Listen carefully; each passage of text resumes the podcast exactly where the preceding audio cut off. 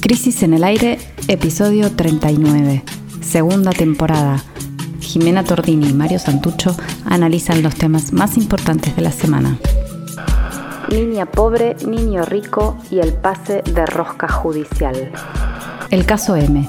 La desaparición de una niña de 7 años en situación de calle puso en el tapete la intolerable malaria que arrasa por todo el país. Soria en el polvorín. ¿Quién es y qué quiere hacer el nuevo ministro de Justicia de la Nación? Primer tiempo. El regreso del primer endeudador. Una reseña sonora del libro de Macri. Bienvenidos al podcast de la revista Crisis. La noticia que conmovió a todos esta semana fue la desaparición el lunes en la ciudad de Buenos Aires de M, una niña de 7 años. Luego de tres días de búsqueda, fue encontrada el jueves temprano en Luján, provincia de Buenos Aires, a donde había sido llevada en bicicleta por Carlos Sanz, un hombre de 39 años. M vivía con su mamá en la calle, en una carpa armada con palos y telas en el barrio Sildañez de Parque Avellaneda. El hombre que se la llevó también cartoneaba en Parque Avellaneda, acá en la ciudad. Paradójicamente o no tanto, en verdad, la ausencia de una niña hizo que se hicieran visibles los alcances de la miseria modelo 2021.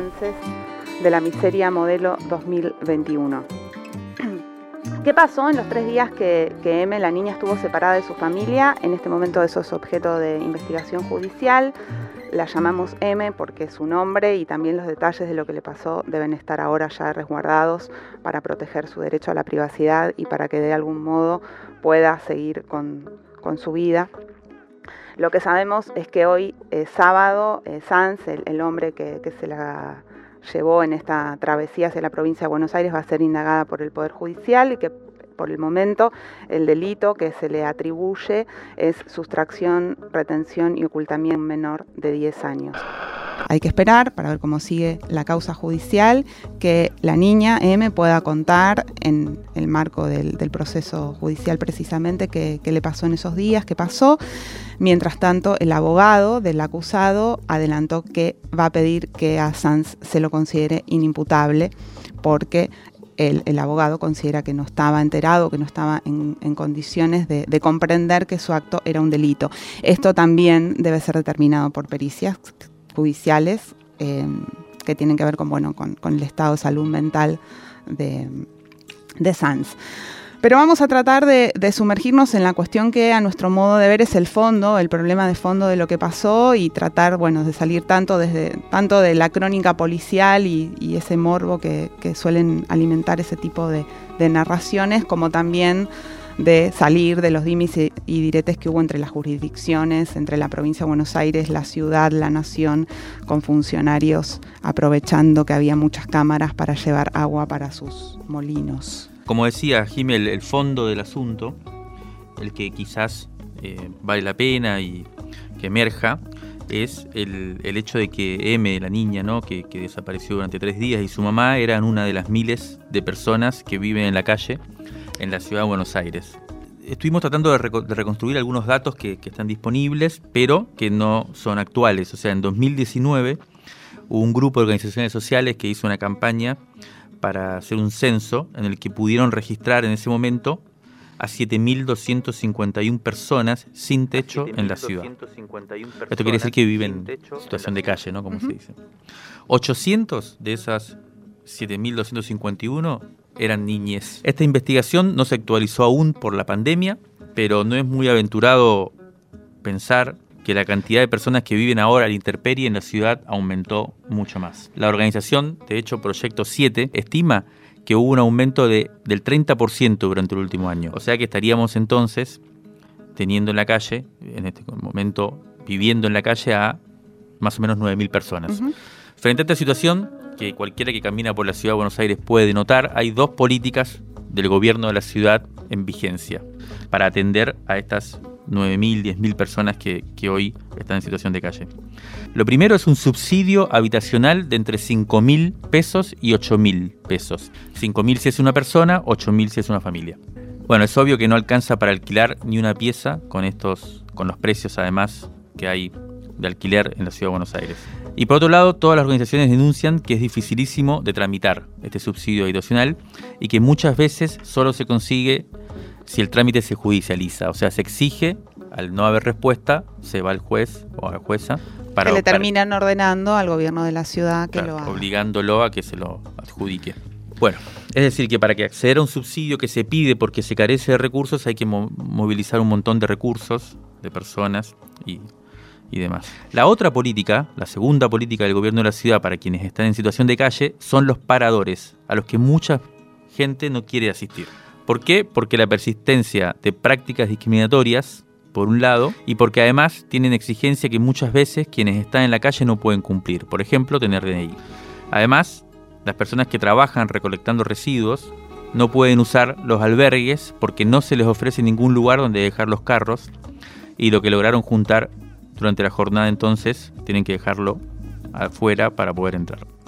Entonces, ante estas dos políticas, dos míseras políticas del gobierno de la ciudad para quienes están en la calle, parece no haber salida. Sí, así es. Y por otro lado, otra cuestión que, apareció en, la agenda es bueno, la, desaparición de, niñas, niños y adolescentes. Cuando estábamos preparando este programa también hablamos con algunas personas de organizaciones sociales que nos decían, bueno, eso pasa todo el tiempo, ¿no?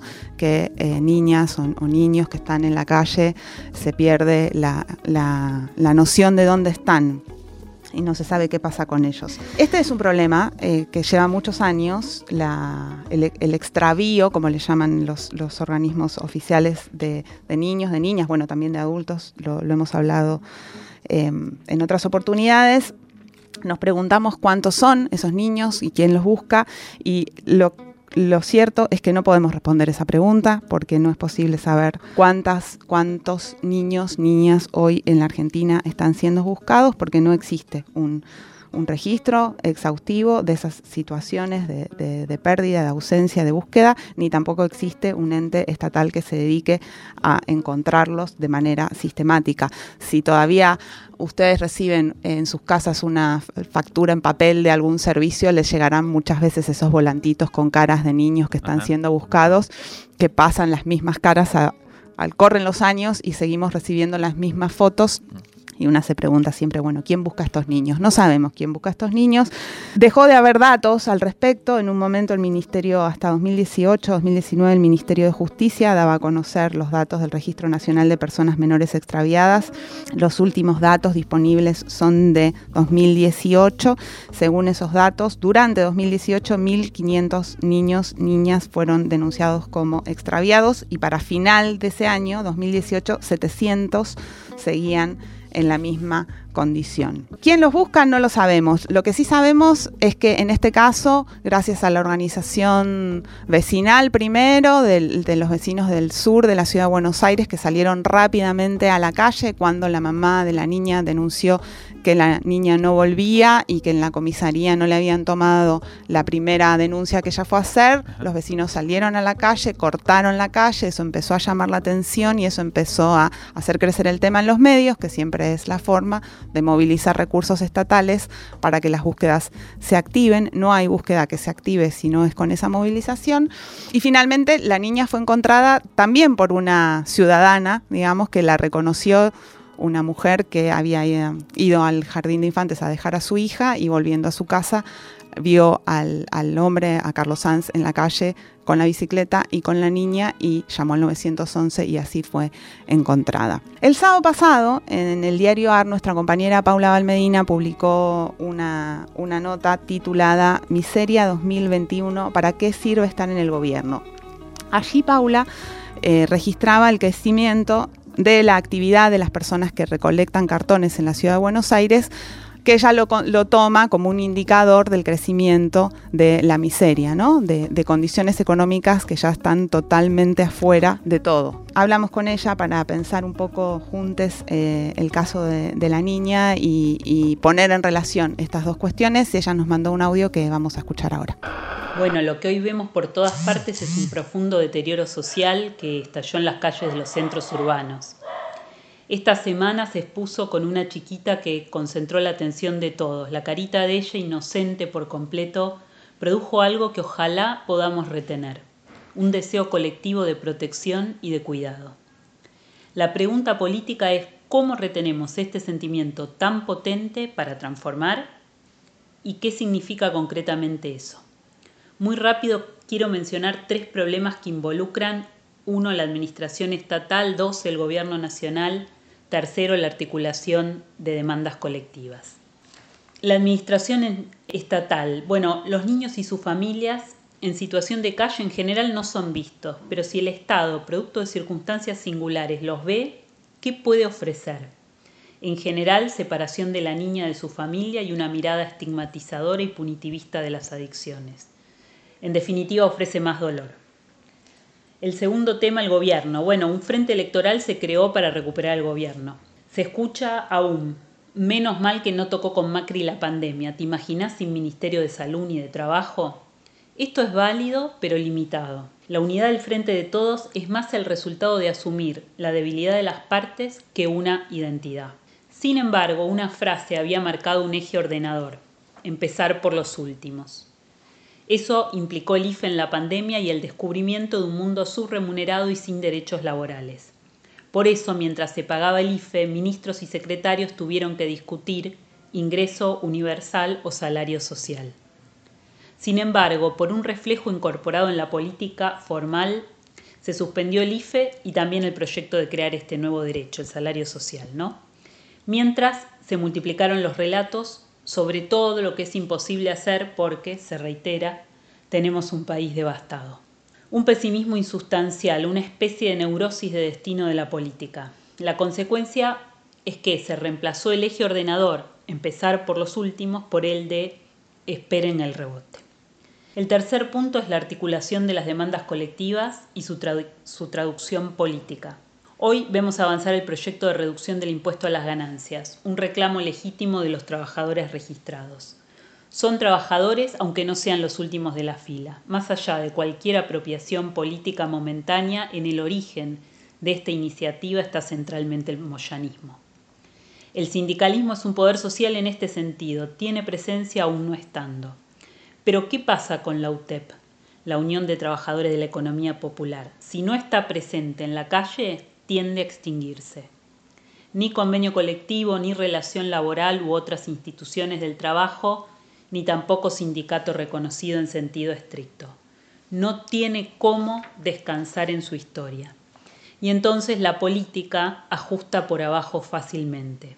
Por eso también los problemas que viven los referentes sociales hoy en el Estado. En esta línea resulta imperioso desplegar en distintas direcciones el reconocimiento estatal de la realidad de millones y también su ingreso a la CGT. Bueno, clarísimo Paula Aval Medina, eh, con un análisis, la verdad que muy interesante. Yo no agregaría mucho más. Eh, me parece muy claro y creo que pone en juego lo que apareció con la desaparición de la niña, ¿no? Esa, esa miseria social, ese, caldo de cultivo de un descontento y de una marginalidad que, no puede no estar en la primera la mesa y en la primera opción de todos los, los esfuerzos del gobierno y también de las organizaciones sociales de acá en adelante. Crisis en el aire. Análisis político en movimiento para tirar del hilo de la coyuntura. Crisis en el aire. De la tinta a la conversación.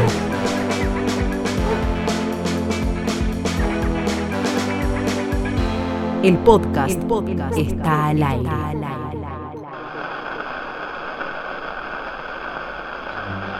El segundo tema de la semana tiene que ver con la designación de Martín Soria como ministro de Justicia luego de la renuncia de Marcela Lozardo. La confirmación del diputado rionegrino del Frente de Todos empalma con el cambio de tono que mostró el presidente Alberto Fernández a comienzos de mes en el Congreso. El 2021 va a tener al sistema judicial en el centro de la escena y nadie sabe hasta dónde llegará el conflicto entre poderes. La versión oficial, digamos, de la salida de Lozardo fue que estaba agobiada por, las circunstancias y esto se interpreta como que su perfil político, también su trayectoria, no, eh, no coinciden, no sintonizan mucho con esta declaración de guerra nuevamente al Poder Judicial. Soria, con una impronta más kirchnerista, digamos, como predispuesto al conflicto, eh, bueno, asume en su reemplazo y esto se lee como un pronóstico de que se acerca la tormenta. Lozardo fue eh, designada mientras tanto embajadora ante la UNESCO en París. Quienes no están en tema, quienes no siguen la discusión judicial ni tampoco los, los detalles de las biografías de los políticos, se preguntarán quién es Soria, este abogado de 45 años que, bueno, va a comenzar a estar en, boca de todos. Para, acercarnos un poco a su perfil, le preguntamos a, una persona que lo conoce bien, la periodista Daniela Castro, del diario Río Negro, de donde Soria es originario. Eh, bueno, le preguntamos cómo podíamos describir a Soria, cómo podíamos contarlo, y ella nos mandó este audio que vamos a escuchar ahora. De Martín Soria podemos decir que es un personaje de la arena política renegrina que tiene adeptos y tiene detractores. Eh, sus adeptos son muy apasionados, lo siguen en la mayoría de sus decisiones con esa misma pasión y sus detractores critican su estilo confrontativo y muchas veces beligerante. Con Cristina no ha tenido una gran relación, eso fue algo que se ha ido construyendo con el transcurso del tiempo. De hecho, Cristina vino en 2015 a Roca y se los vio juntos, también en esa foto que muchos y muchas recordarán con Cristina y con Pichetto. Cabe destacar también que tuvo la intención de ser gobernador de la provincia de Río Negro y así no pudo lograrlo. Eso lo impulsó a la Cámara de Diputados, también en una gran confrontación con quien era entonces gobernador y actual senador Alberto Beretilnec, obviamente por característica transitiva contra Arabela Carreras, que fue electa gobernadora. Es decir, que en Roca tiene una gran adhesión, pero en el resto de la provincia no pudo proyectar esa, esa capacidad, ese deseo. Eso quedó plasmado en las elecciones de gobernador de 2019 y eso lo proyectó posteriormente a la Cámara de Diputados que lo impulsó hoy también a ser ministro de Justicia. Esa proyección nacional, bueno, lo encontró eh, en el ámbito eh, judicial trabajando en ese sentido y un discurso muy marcado contra el lofer, ahí bien replegado con Cristina Fernández y las causas. Cabe destacar eh, que él es integrante de la Comisión de Justicia y Juicio Político de la Cámara Baja, entonces eso lo ha acercado a esos temas y ahora ha sido un, un gran defensor de las causas contra el lofer y obviamente ahí ha recibido el visto bueno de CFK, lo que lo ha impulsado, me parece, a ocupar este, este cargo en el Ejecutivo.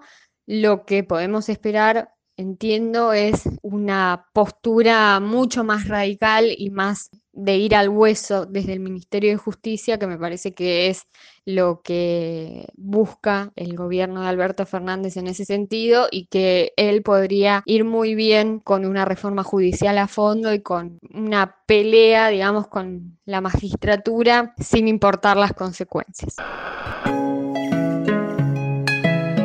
Bueno, para completar eh, un poco el perfil que nos enviaba Daniela Castro, muy interesante desde allá, desde, desde Río Negro, yo diría dos cositas como para, sobre todo para ubicar. Martín Soria, el actual ministro de Justicia, designado eh, esta semana, es el hijo de Carlos Soria, o sea, es parte de una familia con mucha tradición política. Carlos Soria fue gobernador de Río Negro, creo, si no recuerdo mal, jefe de la CIDE en un momento, y eh, fue asesinado por su esposa, en este caso la mamá de Martín Soria.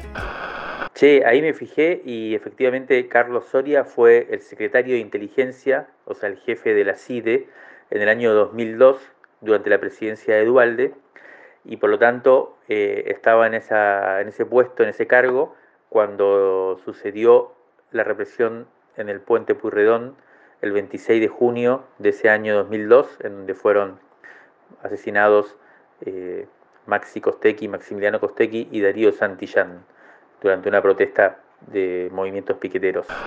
Como, se, como decía Daniela Castro, Martín Soria, el actual ministro de Justicia, fue intendente de General Roca entre 2011 y 2019, quiso ser gobernador en 2019, no pudo, y actualmente la intendencia de General Roca eh, está conducida por la hermana de Martín Soria, que también fue diputada nacional y la recordamos por algunos discursos eh, con fuerte, eh, de fuerte tono, digamos. Eh, son todos partes de una familia política con tradición, con formación y demás. Ahora, por lo que yo estuve averiguando un poco también, hay algo del relato que se va imponiendo en los medios de que viene un kirchnerista y ya no un, albertista como, como era Lozardo, la, la, anterior ministra, que no sé si es tan exacto, ¿no? Ya un poco decía Daniela Castro esto, eh, que nunca se llevó del todo bien con Cristina, y algunos entendidos en la materia, asesores nuestros, colaboradores de la revista y demás, que conocen el tema de justicia, lo que me decían era el siguiente elemento que me gustaría aportar, que es, es como Lozardo, pero bien en serio.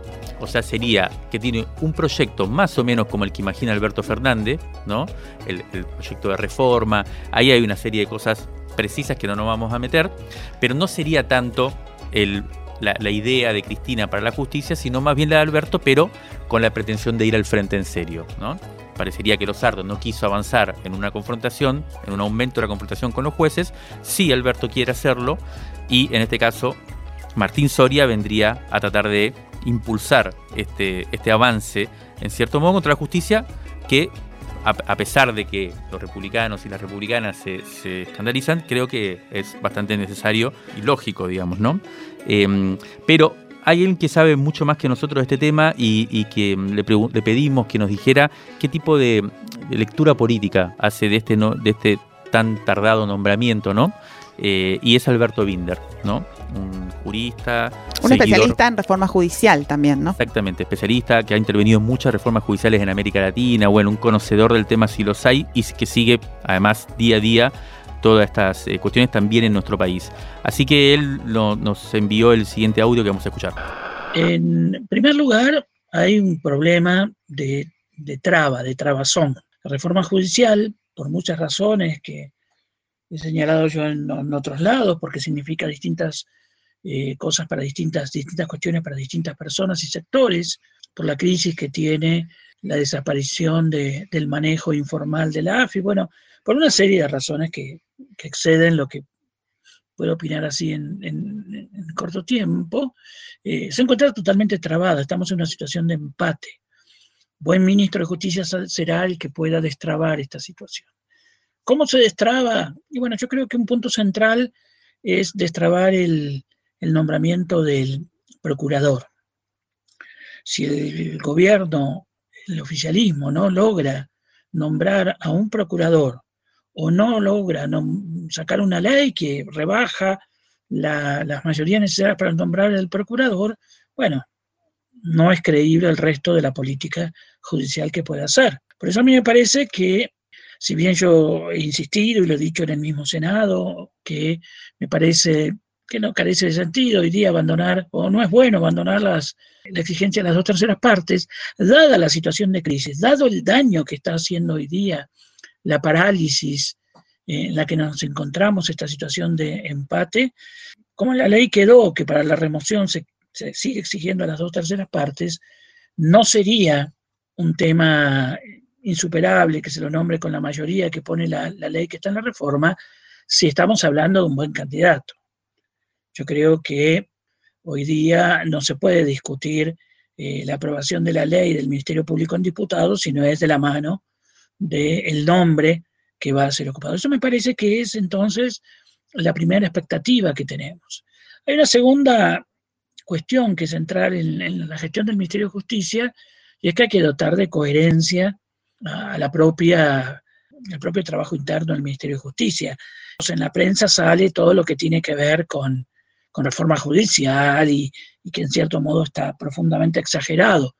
Pero el Ministerio de Justicia tiene una, una prestación de servicios, desde los centros de asistencia jurídica, el acceso a la justicia, manejo del servicio penitenciario, registros, y eso también se necesita eh, dotarlo de una coherencia interna que había perdido. Yo diría que, la capacidad para destrabar el problema del procurador y el volver a dotar de coherencia interna todo el trabajo del ministerio son los dos elementos centrales que es exigible, o por lo menos señalarán si el ministro de Justicia puede hacer una, una gestión distinta. Muy interesante lo que acaba de comentar el especialista en la materia Alberto Binder, eh, este segundo eje que aportaba de la necesidad de reconstruir los vínculos y la coherencia al interior del Ministerio de Justicia es uno de los temas que también habrá que ver en, además de, como decía, la reforma judicial, la cuestión de la Corte Suprema, que es otro tema clave en lo que viene, pero esto que él mencionaba, ¿no? la coherencia en el Ministerio de Justicia debido a que la anterior gestión de Marcelo Sardo y las segundas líneas, dirigidas sobre todo por Juan Martín Mena, el viceministro de Justicia más cercano a, Cristina Kirchner. Eh, habrá que ver cómo se pueden reconstruir estas relaciones ahora con Martín Soria como ministro. Crisis en el aire. Crisis en... Crisis. Crisis en el aire.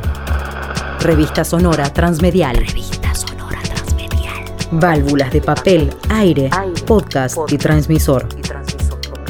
El aire está en crisis revistacrisis.com.ar. Rescate emotivo.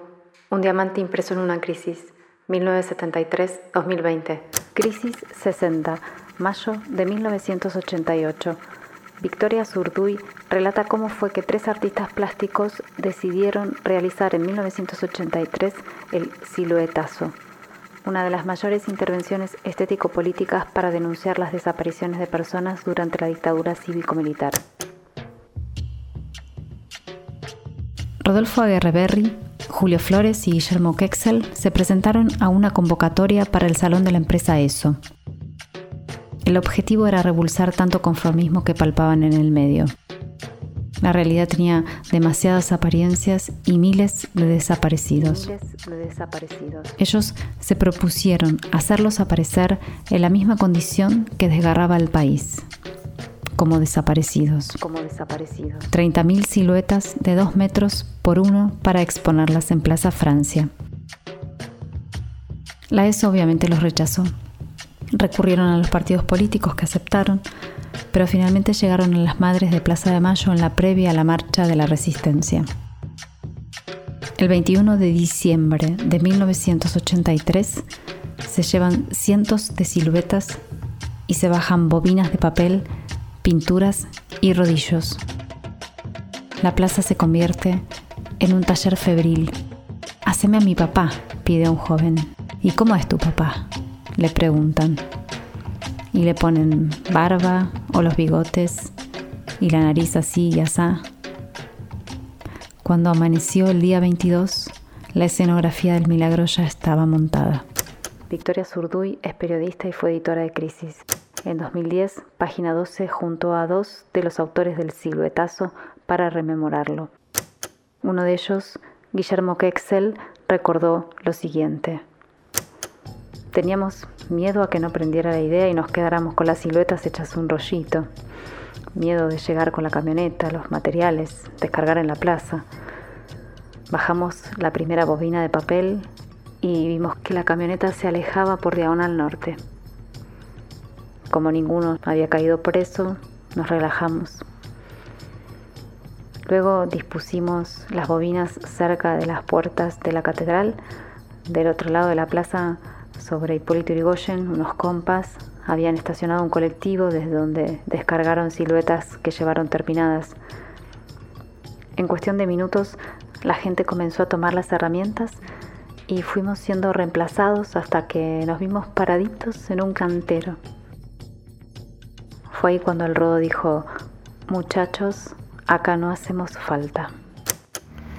Me llamo Julio Flores y junto con Rodolfo Agarreberri y Guillermo Kexel el 21 y 22 de septiembre de 1983, en el marco de la tercera marcha de la resistencia convocada por las Madres de la Plaza, organizamos lo que se llamó silueteada o siluetazo Pretendíamos con la acción que se conozca cuánto espacio ocupaba el cuerpo de los desaparecidos. Para hacer la silueta se hicieron esténciles o bien en la plaza se acostaban los manifestantes y calcábamos sus cuerpos. El que ponía el cuerpo lo hacía por el que no estaba. Yo dibujaba cuerpos a mano alzada. Se me acercaron tres nenas en un momento que me dijeron que tenían sus primos desaparecidos y la mayor me dice, nos haces a nuestros primitos y le ordena a la que le sigue que se acueste y le calqué el cuerpo a una, luego a la otra, a la tercera y se fueron diciendo a las madres, acá están nuestras primitas. Después vino un hombre, morocho, alto, delgado, y me dice, me hace a mi hijo, era como yo, pero con su edad, y me dice, le el pelo en la cara. Lo dibujé como él me decía. Gracias, me dice, ¿cuánto es? Y yo le dije que no, que eso era una manifestación. Ah, me dice, nunca voy a manifestaciones. Pero esto es diferente, esto es otra cosa. Y agarró eso, se fue y me quedé pensando con que después confirmé que eso era otra cosa. Eh, Rodolfo Agarreberri dijo, a las tres horas de empezar podíamos habernos ido, porque la idea y la acción ya estaban socializadas. Desde entonces la silueteada se repite cuando hay que reclamar por los desaparecidos, y la práctica se extendió por toda América Latina, donde los hay, donde hubo represión y donde continúan desapareciendo hombres, mujeres y criaturas.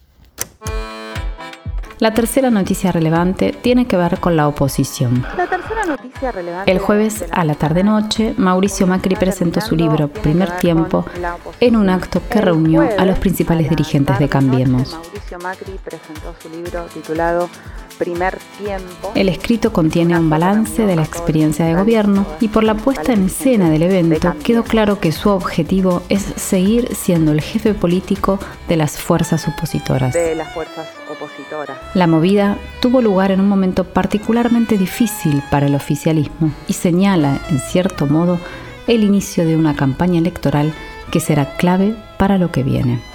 El presidente Alberto Fernández quizás en busca de disputar un poquito de protagonismo o tal vez intentando poner en agenda la llegada de una nueva ola de contagios que puede ser peor que todas parece, improvisó en ese momento, bueno, pareció improvisar eh, un mensaje en cadena nacional a las 21 horas del mismo jueves, que un, mensaje que tuvo como 70 puntos en total de audiencia en la televisión. No anunció medidas concretas, pero bueno, sí transmitió el, dramatismo de la situación que, se avecina. Una cosa más sobre el discurso de Macri en la presentación. Pareciera, ahora lo vamos a ver, ¿no? Que no, que no está pensando en ser el candidato, sino el, el líder de la oposición. Y en esto parece, eh, en esta figura de, adoptar la, posición del conductor, parece todo un poco un calco de lo que hizo Cristina con su libro Sinceramente aquella vez, ¿no? Expresidente que publica un libro, lo presenta en el medio de la campaña, con, poner, con, con esta intención de ponerse en el centro de la escena, hacer que todo vuelva a girar en torno a su persona, sin que eso signifique ser candidato. Todo un poco raro, pero parece que Mario no durmió, vino directamente sin dormir porque se puso a hacer la tarea y la tarea fue leer. Primer tiempo en tiempo récord, ¿eso es así? Tuve una excelente eh, ocupación ayer anoche, me divertí mucho leyendo el libro de Mauricio Macri porque, eh, digamos, en general eh, vimos la intervención, pero hasta ahora se leyó poco el libro y la verdad que me, tomé el trabajo de leerlo para compartirlo y para comentarlo acá, a ver qué... Sos uno de los pocos que leyó el libro entero. Me parece que sí, de hecho estuve intercambiando mensajes con gente que debería haberlo leído de la propia oposición y todavía nadie, nadie lo leyó. Bueno, salió ahora, ¿no? Salió el jueves, creo. Eh, por suerte no nos mandaron, quiero decir que no lo compré. Em, bueno. Pero, a ver, eh, si te parece, te comento un poco algunas de las cuestiones más importantes que vi. Compartamos con las y los oyentes que hay adentro de. ¿Cuántas páginas tiene? 300. O sea que a diferencia del libro de Cristina Kirchner, sinceramente es un libro más eh, yo, esto es lo primero que quisiera decir. No vayan a buscar una obra literaria, tampoco un documento político complejo. Se trata de una pieza de comunicación política. En ese sentido, eh, se trata de eso Es una pieza bastante bien armada, bastante de medio de relojería de comunicación política. Entonces, en, ese sentido es como libro, es más bien un artefacto, digamos, de intervención claramente utilitario, ¿no? Para, para ciertos propósitos. Sin embargo, llamó la atención que salí que Jaime Durán Barba, que sería un poco un eh, quizás eh, buen eh, organizador o, imaginador de una pieza como esta, no está presente, sigue medio ausente del, No está muy mencionado, ¿no? Leí por ahí que había como un poco de llanto de los Durán Barbistas. Ah, ¿sí? No, está mencionado, está mencionado y lo, trata bastante bien, la verdad, pero ahora no está, no está en el, en el como llaman, en el entorno de, Macri, y sin embargo sí está Mario Vargallosa. Eh, ese pasaje muestra un poco también, ¿no? El pasaje que está haciendo Macri, ¿no? De alguien como Durán Barba, que era alguien más liberal. Eh, más modernista. Exacto, a alguien más, si se quiere, conservador. Eh, claramente ubicado a la derecha del espectro político. Y mm, sin embargo, estamos ante una pieza claramente de comunicación política, como decías vos, tiene un tufo a, cierto calco y copia, ¿no? Eh, de, lo que hizo Cristina Fernández de Kirchner en el 2019 con la presentación de su libro y demás, pero son claramente dos cosas diferentes. O sea, en un punto tienen un mismo objetivo, el sacar el libro, eh, intervenir en la campaña electoral y demás. Los personajes y las estrategias son, la verdad, claramente opuestas y evidentemente es algo buscado. Cristina, con su libro Sinceramente, de puño y letra, me parece que en general significa una cosa más de drama histórico, ¿no? Eh, la relación entre lo personal y lo político compleja, eh, algo de Eva, ¿no? Pero siempre ahí atrás. Y de las masas. Exacto. Y Mauricio Macri, bueno, eh, básicamente se trata de un deportista, ¿no? el deporte es su, su imaginario, ¿no? Que lo eh, que es el que organiza su modo de pensar, una fuerte y cada vez también eh, énfasis en la cuestión de los equipos, del equipo, pero como si fuera un... Como una técnica. Claro, como si fuera un director técnico más que, eh, más que un político. Muy impresionante la idea que tiene de la competencia. La verdad que me, llamó mucho la atención. Si querés te, leo un pequeño párrafo, puede ser. En mi visión de la vida, que incluye mi visión de la economía y de la política, la competencia ocupa un lugar central. El desempeño en la competencia construye nuestra identidad. Es lo que nos lleva a ser quienes somos, en todos los campos. Como persona, uno crece cuando compite, empezando por competir con uno mismo. La capacidad o no de superarnos aparece ahí, cuando ganás, pero también y sobre todo cuando perdés. En la vida y en la empresa, en el deporte y en la política. O sea, es impresionante, ¿no? Es una. Pero Explica todo. Es, es increíble, es una visión ética organizada en torno a la competencia con los demás. Bueno, una idea de verdad de, de lo humano, ¿no? De la sociedad. De la sociedad, muy impactante. Y te quisiera también remarcar, para terminar este primer comentario sobre el personaje que, que, se, aparece, digamos, detrás de, este libro, que es su idea de la psicología también. Hay una cosa bien, un parrafito que la verdad que me, llamó mucha atención y que muestra, ahora, te, leo, te leo si querés y después te digo qué me parece que muestra. Bueno, el párrafo empieza diciendo, la expresidenta no está bien. Ajá. No sé si alguna vez lo estuvo. O sea, que en realidad lo que quiere decir es que, bueno... Que hay un desequilibrio. Claro, que no hay una... que no hay un diálogo político con Cristina, no hay un... Que no hay cordura. Exacto. Ahora, mira lo que dice de él, porque, bueno, él, él que sabe qué pasó con Cristina, ¿no? Imagínate...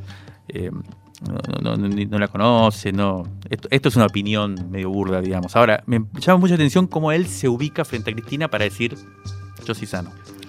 La psicología de cada ser humano es muy compleja, dice. Una frase hecha, ¿no? del libro de neurología. En mi caso, después de la experiencia de haber estado secuestrado, opté por el psicoanálisis precisamente para alejarme de todo tipo de construcciones artificiales y poder entenderme todo el tiempo.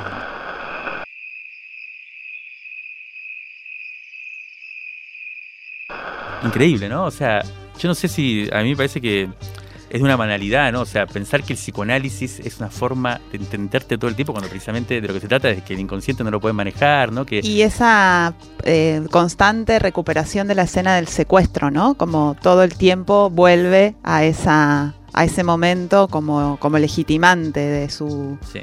Pero me llama mucho la atención esta idea, ¿no? Se siente un tipo... En control. Claro, que tiene total plena conciencia sobre, sobre su ser, sobre su subjetividad, y esto precisamente por el psicoanálisis. O sea que no, no, no sé, no sé. Eh, no entendió el psicoanálisis, pero se trata precisamente no, no, no hacer eso. Eh, yo diría que es muy interesante ver cómo este personaje, yo diría que es un personaje de una elementalidad eh, llamativa, ¿no? De hecho, hablando con un amigo que lo conoce bastante, eh, le dije que mientras leía me daba esta impresión y me respondió eh, que, que, no solo era básico, sino también cuadrado. Bueno, hasta aquí el personaje. Yo creo que vale la pena igual entender este, este, este nivel. Hay un segundo punto de la cuestión que tiene que ver con el balance o su relato sobre el gobierno, ¿no? Una especie de balance. lo sobre su gobierno. Sobre su gobierno, sí. Eh, es eh, claramente un libro sobre el gobierno nacional, ¿no? De hecho, después te voy a mostrar, te voy a decir algún, una, cosita que dice sobre Vidal, sobre la reta. De Vidal y de la reta son, es especialmente frío. Es, especialmente frío. Bueno, em, toca todos los temas importantes, eh, desde Maldonado, incluso hasta Bergoglio, su ida a la asunción del Papa. Pero siempre su lugar en la historia es como el correcto, ¿no? Hace, hace ciertos gestos autocríticos, pero hasta ahí no más hay un punto, un ejemplo que me parece interesante, no lo voy a leer porque se nos está acabando el tiempo, pero hay un momento en el que él discute por qué, esto que le decían, de por qué no puso más en evidencia al asumir la herencia recibida y quiso mirar hacia adelante, no sé qué. Y en, y en un momento él dice que se lo propuso a Vidal hacerlo y Vidal no quiso. O sea que de alguna manera le echa la responsabilidad. En su momento, cuando Vidal asume y dice que no tiene un mango y que tenía que pagar el aguinaldo de los empleados públicos y vino a pedirle a Macri la, plata y Macri dijo: No, no lo pagues. Que protesten, pero que se vea de que fue culpa de lo heredado. Y Vidal no quiso, y entonces un poco le, echa responsabilidad.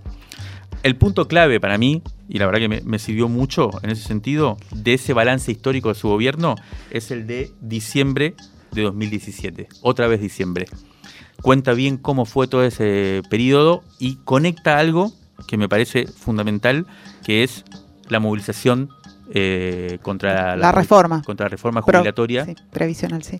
En el Congreso y la debacle económica en abril del 2018. Uno podría, yo nunca tuve muy claro cómo fue esa ligazón entre una cosa y la otra. Hay gente que dice el gobierno de Macri quebró en diciembre del 2017, cuando esa movilización, otros dicen no, fue el mercado el que lo tiró abajo con, en marzo del 2018, abril, eh, con el golpe de mercado. ¿Y él qué dice? Él genera una conexión muy interesante entre los dos hechos. Eh, es, interesante esa, secuencia. ¿no? El octubre de 2017 gana la, la elección de medio término muy bien, parecía que ahí empezaba todo. Ahí en ese momento él quiere meter adelante las reformas estructurales, él dice ahora es el momento y se da cuenta que no puede. Y que no puede porque el peronismo no lo deja y el peronismo no lo deja, entre otras cosas, porque empieza a ver esta protesta en la calle. Bueno, el ¿Vos decís que la gente lo tiene que leer o que no lo tiene que leer? No me atrevería a tal cosa. Yo aclararía esto, no es una obra literaria ni mucho menos, no es un documento político excepcional, es una pieza de comunicación política que creo que vale la pena y porque por detrás de eso, no voy a decir solamente el titular porque era el tercer punto que quería desarrollar, está el objetivo de este libro. ¿Cuál es el objetivo? Volver como el jefe de la oposición, amalgamar a su, a su tropa, digamos, y mostrar cuál es el legado que él deja, que después, si querés, en otro programa lo seguimos charlando. Además de esta jugada del macrismo, esta semana está transcurriendo otro proceso que va a marcar el destino inmediato de la oposición, que es la interna de la Unión Cívica Radical, el otro partido que forma la coalición Juntos por el Cambio. El domingo pasado se celebraron las elecciones internas del radicalismo cordobés y mañana, domingo, también tendrán lugar los comicios en la provincia de Buenos Aires y también en la capital federal.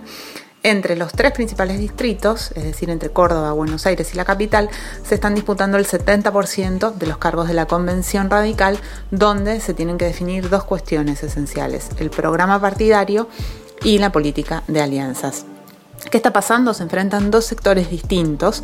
De un lado, el oficialismo que manejó los hilos durante la última década, cercano al PRO, y del otro una corriente que, si bien propone seguir formando parte de Juntos por el Cambio, pretende una mayor autonomía o, cierta distancia discursiva. Le pedimos al analista político Luis Tonelli, gran conocedor de los dimes y diretes del radicalismo, que nos cuente qué se juega en esta contienda y nos dibujó este mapa que te proponemos escuchar ahora. Este domingo hay elecciones internas en la provincia de Buenos Aires y en la ciudad de Buenos Aires. Y el domingo pasado hubo elecciones internas en Córdoba. Los tres distritos sumados equivalen al 70% de los integrantes de la Convención Nacional que autoriza alianzas y elabora el programa partidario. De allí que el enfrentamiento es importante porque se da entre los que han sido protagonistas y defensores del gobierno de Mauricio Macri y lo que pretenden una mayor autonomía y presencia de la Unión Cívica Radical en Juntos por el Cambio. De un lado están históricos radicales como Ernesto Sanz, Mario Negri, Luis Naider y Gerardo Morales, y del otro aparece la figura de renovación en el radicalismo, Martín Lustó, apoyado por históricos como Enrique Nosiglia, Gustavo Pose, Federico Storani, Juan Manuel Casela. En Córdoba, los hasta poco enfrentados Mario Negri y Ramón Mestre aunaron fuerzas para enfrentar a la lista padrinada por Lustó. Las elecciones fueron muy parejas y ganó Carazo, el candidato de Negri Mestre, por pocos puntos sobre la lista encabezada por Francisco de Loredo y apadrinada por Lustó. Con ese antecedente vienen las elecciones internas en la provincia de Buenos Aires, en donde Maximiliano Abad, jefe de la bancada de Juntos por el Cambio, en la legislatura de la provincia de Buenos Aires, representante del establishment provincial, es apoyada por el vicegobernador de Vidal, el radical Daniel Salvador, eh, Sanz, Naidenov y el mismo Mario Negri. Los conteos previos también hablan de una elección palo y palo, ¿cierto? La otra lista es la padrinada por Lustó y encabezada por el intendente de San Isidro, Gustavo Pose. En cambio, las elecciones de la ciudad de Buenos Aires, las dos listas principales que se enfrentan, una padrinada por Emiliano Jacobiti y Enrique Nocilia, y la otra por el expresidente de Boca, Angelici, apoyan ambas a Martín Lustó. Así que hay muchas expectativas por los cambios en el tablero político que pueden generar estas elecciones internas en un radicalismo que busca salir del letargo impuesto por la hegemonía macrista y la derrota en la reelección de Mauricio. Muy rápidamente para cerrar este tercer bloque eh, dedicado a la oposición política, habrá que ver entonces mañana cómo se define eh, la interna radical, con especial atención en el distrito bonaerense, donde se juega un poco el que gane en la provincia de Buenos Aires, eh, controlará la Convención Nacional y por tanto la política de alianza del radicalismo al interior de Juntos por el Cambio. Y por otro lado, habrá que seguir de cerca este retorno a los primeros planos de Mauricio Macri con la presentación de su libro que comentábamos anteriormente y eh, la dinámica interna de ese PRO que claramente va a tener candidatos diferentes, va a tener posturas diferentes, sobre todo a partir de este año, una vez que se cumplan las elecciones de medio término en, en el horizonte de 2023. Esto fue Crisis en el Aire, el podcast de la revista Crisis. Podés escucharnos todos los sábados de 8 a 10 de la mañana por Nacional Rock 93.7 o desde el mediodía en todas las plataformas de podcast. Hasta la semana que viene.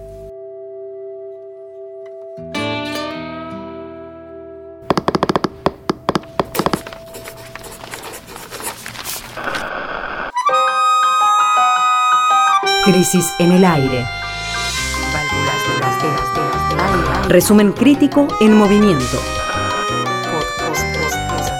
Para tirar del hilo de la coyuntura.